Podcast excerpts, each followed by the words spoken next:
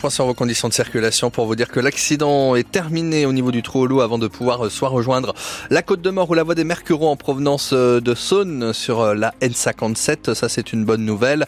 Avec en bas de la voie des Mercureaux, 4 petites minutes seulement en plus sur votre temps de trajet. On sent quand même que c'est les vacances avec pas de gros ralentissement à vous signaler à Besançon. Ça, c'est une bonne nouvelle. S'il y a la moindre difficulté, en revanche, vous restez nos yeux hein, sur les routes. 03 81 833 111. La météo ce lundi 19 février, ça donne quoi, Dimitri? Disons-le, tout de suite ce sera plutôt tristoun. Rares sont ceux qui verront le soleil. Aujourd'hui, il faudra par moment sortir le parapluie, sinon les températures sont toujours aussi folles. 8 à Pontarlier, 10 à Mèche, 12 en pleine à Dole comme à Besançon et jusqu'à 13 à Vesoul cet après-midi. À la une, l'interpellation de deux braqueurs en fin de semaine en Franche-Comté. Les deux hommes ont été mis en examen hier. Ce sont eux qui auraient braqué le bureau de tabac d'Emani dans le Douce la semaine dernière et une boulangerie de Panier dans le Jura le week-end précédent. Il a fallu l'intervention des gendarmes de trois départements, d'où Jura et Haute-Saône pour remonter le fil. C'est une voiture volée en Haute-Saône, une Clio, qui les a mis sur la voie. Les deux suspects ont fini par être arrêtés dans la nuit de jeudi à vendredi en Haute-Saône, Philippine Thibaudot.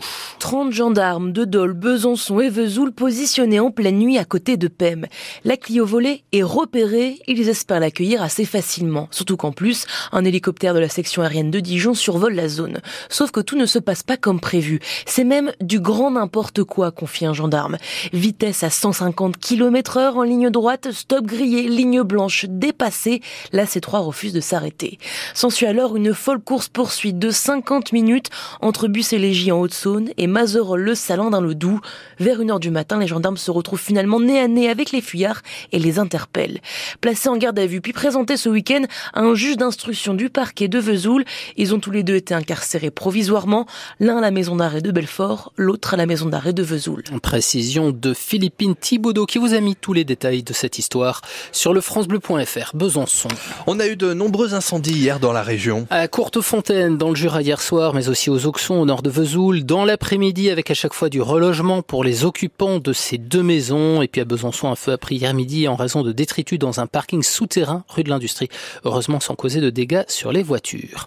Alors que le trafic des trains doit reprendre normalement ce matin à la SNCF après la grève des contrôleurs, une autre mobilisation se profile, celle des aiguilleurs. Sudrail a déposé un préavis de grève de vendredi 11h à samedi 23h en plein chassé-croisé des vacances d'hiver. Les revendications sont du même ordre que celles des contrôleurs, recrutement et augmentation des salaires. Les Français sur le toit du monde au championnat du monde de biathlon. Avec trois nouvelles médailles, l'or de la Master chez les filles pour Justine Brezas-Boucher hier et surtout deux médailles en bronze, celle-là pour nos francs-comtois, la première pour Lou Jean Monod-Laurent sur la Mastart et comme décidément ils font tout ensemble depuis lors du relais mixte, c'était aussi du bronze un peu plus tard chez les hommes pour Quentin Fillon-Maillet, le jurassien s'offre ainsi son premier podium solo de l'hiver, une médaille en forme de délivrance pour le jurassien qui on le rappelle a été double champion olympique individuel en 2022.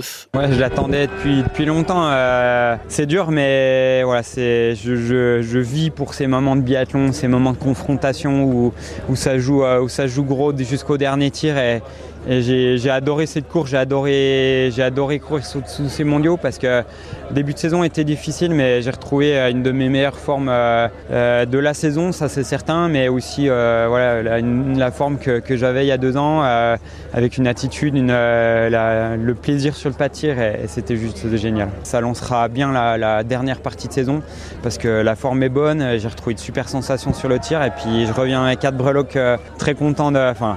Ça aurait pu être mieux, mais euh, quand même euh, très content du, bilan de, ces mondiaux parce que si on m'a dit euh, 4 médailles, 2 de bronze et 2 d'or, je pense que j'aurais largement signé. Et après cette dernière course, la France finit donc à la première place des mondiaux avec 13 médailles, dont 6 en or. Les Bleus battent ainsi le record de 11 médailles établi en 2016 aux mondiaux d'Oslo.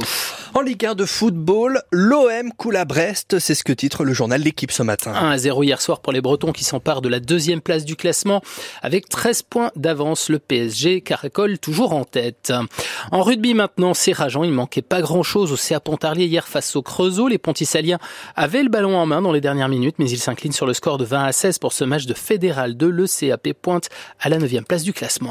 En cyclisme, pas de victoire, mais une jolie cinquième place hier pour notre Byzantin Romain Grégoire. Ah Oui, sur le Tour des Alpes-Maritimes, le coureur de la Groupama FDJ termine 20e du, au, général remporté par Benoît Cosnefroy, vainqueur aussi de la dernière étape hier. Les deux autres franc-comtois, Alexis Viermo et Théo Delacroix, sont respectivement 44e et 74e. Et puis le village de Clairon, dans le Doubs, a été choisi pour représenter la Bourgogne-Franche-Comté à l'émission Le village préféré des Français, le village de 300 habitants euh, qui fait partie des 14 communes sélectionnées pour l'émission présentée par Stéphane Bern sur France 3 au mois juin. Le tournage aura lieu au mois d'avril et en mai.